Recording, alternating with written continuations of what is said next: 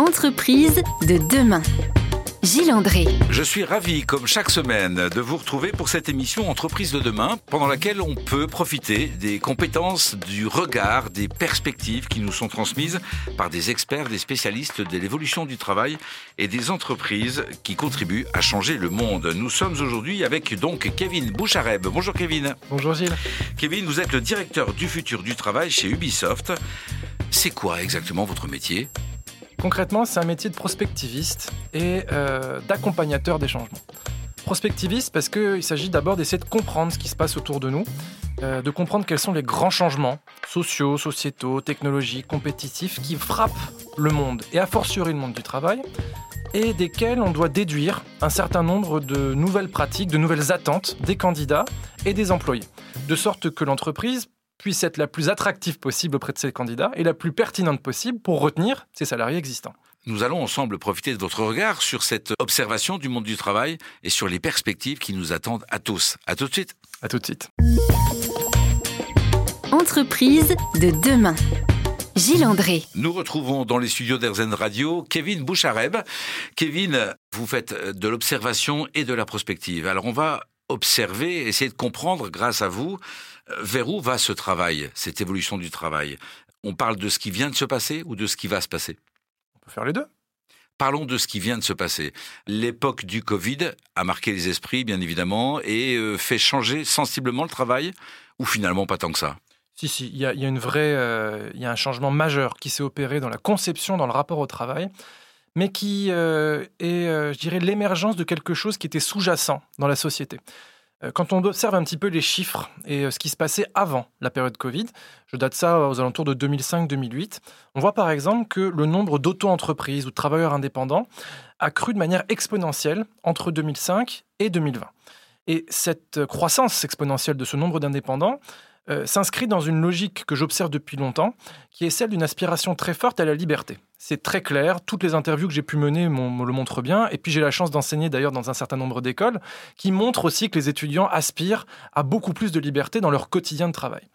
Et euh, ça vient avec une pulsion plus négative, qui est également la remise en cause de la subordination classique des entreprises cette subordination par le temps, par le lieu, par les actions, cette infantilisation consubstantielle finalement du contrat de subordination, bah, agace de plus en plus de gens et disent bah, j'ai des envies d'ailleurs et je veux me réapproprier finalement mon temps de travail et donc ma vie. On supporte moins la notion d'autorité, on a besoin de plus d'indépendance ou, ou d'autodétermination, de décider soi-même quand et comment on le fait. L'autodétermination, c'est effectivement le bon terme.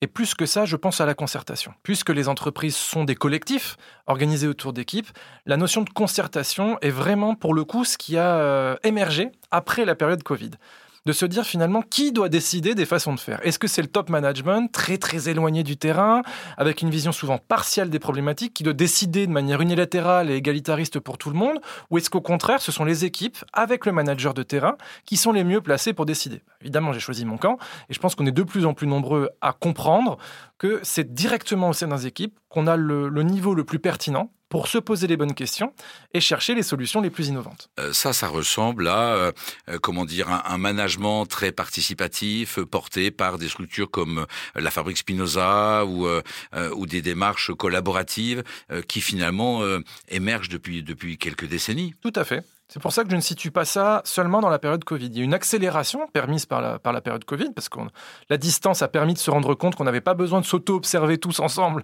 pour, pour bien travailler, ni être dans une même boîte ensemble de 8h à 19h euh, tous les jours pour bien fonctionner. Donc ça a permis de se rendre compte collectivement de ça et créer un état de sidération propice à la prise de conscience. Mais en effet, il y a des travaux de très longue date qui montrent qu'il euh, y a des modèles beaucoup plus vertueux que le modèle vertical, standardisateur, tel qu'on le vit dans la plupart des grandes entreprises. Euh, quel conseil on doit donner à un manager qui se pose des questions justement en termes de comment je dois euh, intégrer, accompagner les jeunes générations, euh, cet aspect décision, organisation ensemble? Quels autres encore?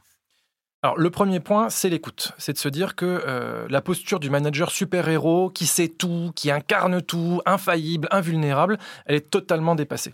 Et qu'aujourd'hui, un manager, c'est quelqu'un qui, avant de parler, écoute beaucoup. Et pour écouter, il faut savoir poser des questions. Donc la première chose, c'est d'abord de poser tout un tas de questions et faire de la maïotique la plus classique possible auprès de toutes les individualités qui composent l'équipe pour faire ressortir les singularités et les besoins. Faire cette maïotique, c'est questionner sur euh, ce que tu cherches, ce que tu veux dans le cadre de ton travail? Non seulement ce qu'on cherche, le sens, mais également les modes de gestion. Et c'est là que vont intervenir par exemple les questions de télétravail, les questions de lieu de travail, les questions de rituels, qui doivent appartenir à l'équipe et non pas au groupe dans son ensemble. Euh, le télétravail, vous l'évoquez maintenant, euh, c'est une évolution très forte du fait de l'arrivée inattendue du Covid.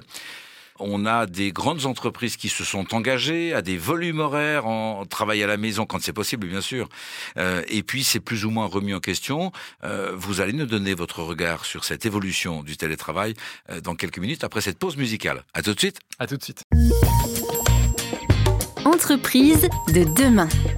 Gilles André. La place du télétravail dans nos vies professionnelles. Avec Kevin Bouchareb, qui est donc directeur du futur du travail chez Ubisoft, euh, nous évoquons eh bien ces constats, ce regard qu'il porte sur l'évolution du travail, et puis euh, ce à quoi on peut s'attendre dans l'avenir, euh, en fonction des attentes des, euh, des, jeunes salariés, mais pas que des jeunes, également des gens euh, bah, de ma tranche d'âge, hein, qui sont au travail depuis quelques décennies déjà, qui entrevoient pas la retraite tout de suite, mais qui va venir aussi.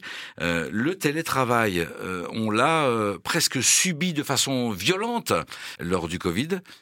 Et maintenant, what else? Alors c'est une bonne question parce que euh, on est en train d'assister à, un retour du balancier, si j'ose dire, où euh, après l'euphorie vient la tiédeur. L'euphorie, c'était effectivement le moment en sortie de Covid où on s'est tous dit bon ben on va pouvoir télétravailler de manière structurelle et structurée. Et euh, on a vu qu'on était efficace à distance, donc on va pouvoir s'approprier finalement son temps et ses lieux de travail pour déterminer un nouveau quotidien de travail dans lequel l'individu a beaucoup plus de place et est beaucoup moins contraint.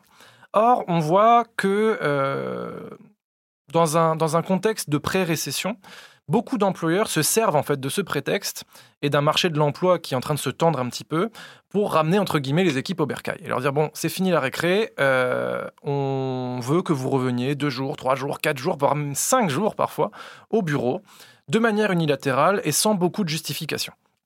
Les justifications invoquées d'ailleurs sont la question de la productivité ou de la culture, et toutes les études montrent que la vérité est beaucoup plus nuancée sur ces deux aspects. Vous vous dites, on n'est pas obligé de se retrouver cinq jours sur cinq au travail pour partager les mêmes valeurs et la culture de l'entreprise. Certainement pas. D'ailleurs, j'en veux pour preuve des entreprises qui sont dans un modèle full remote, c'est-à-dire 100% à distance, et qui pourtant ont une culture extrêmement forte. Je pense euh, à Dropbox par exemple, euh, à Spotify, à Airbnb, qui sont des entreprises qui ont des cultures, des socles culturels extrêmement forts et qui pourtant ne se voient quasiment jamais. Ce n'est pas le fait de travailler tous sur le même lieu le principal ingrédient de la culture de l'entreprise. Alors c'est quoi? Alors déjà, il faut comprendre ce que c'est qu'une culture d'entreprise. Une culture d'entreprise, c'est pas un lieu de travail, c'est pas un individu, c'est pas un chef d'entreprise, et ça n'appartient surtout pas à une entité abstraite que serait l'entreprise.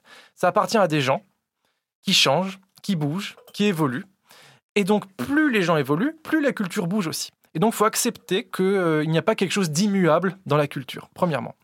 Et deuxièmement, euh, les cultures sont des objets qui, par nature, aiment à se challenger et à se définir. Et quand une hmm. crise arrive, quand euh, des nouveaux individus intègrent euh, les, collectifs. Et en particulier quand des jeunes gens issus de générations différentes amènent avec eux leur fraîcheur, leurs opportunités, leurs menaces, leurs représentations, eh bien tout ça bouge constamment.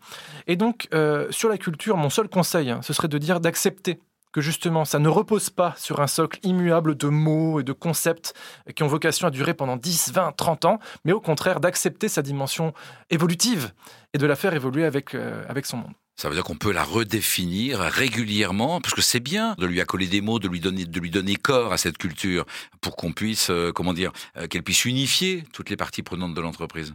Bien sûr. Et ce n'est pas euh, cet exercice d'unification ou de, de, de, représentation, je dirais, la plus authentique possible de ce qui nous lie, n'est pas antithétique de la capacité qu'on a à la faire évoluer.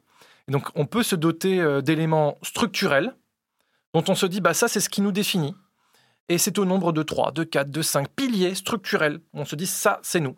Et puis le reste, c'est des choses qui vont bouger. Et c'est en articulant ces deux aspects-là qu'on sera capable, a priori, de faire vivre un contrat social qui s'adapte à son temps.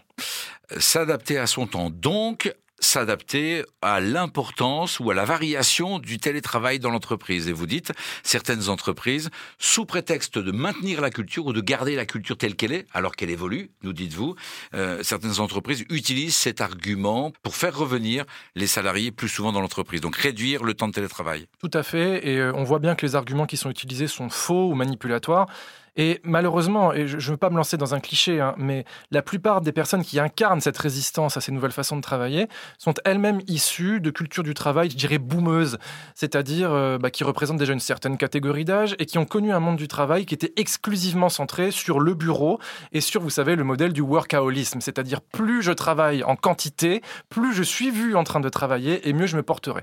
Ce mode différence, c'est quoi? C'est celui de l'équilibre, euh, de la réalisation de son épanouissement dans le cadre du travail, sans que ce soit le, le temps de passer au travail, mais plus la qualité de ce qu'on y apporte la qualité, les objectifs, les interactions humaines, en effet, devraient être le cœur même de ce qu'on cible, et pas, encore une fois, cette idée un peu idiote de venir avant le chef et de partir après le chef. Nous venons d'évoquer ce qu'il ne faut plus faire, ou, ou le regard d'hier. Nous allons, après la pause musicale à venir, évoquer celui de demain.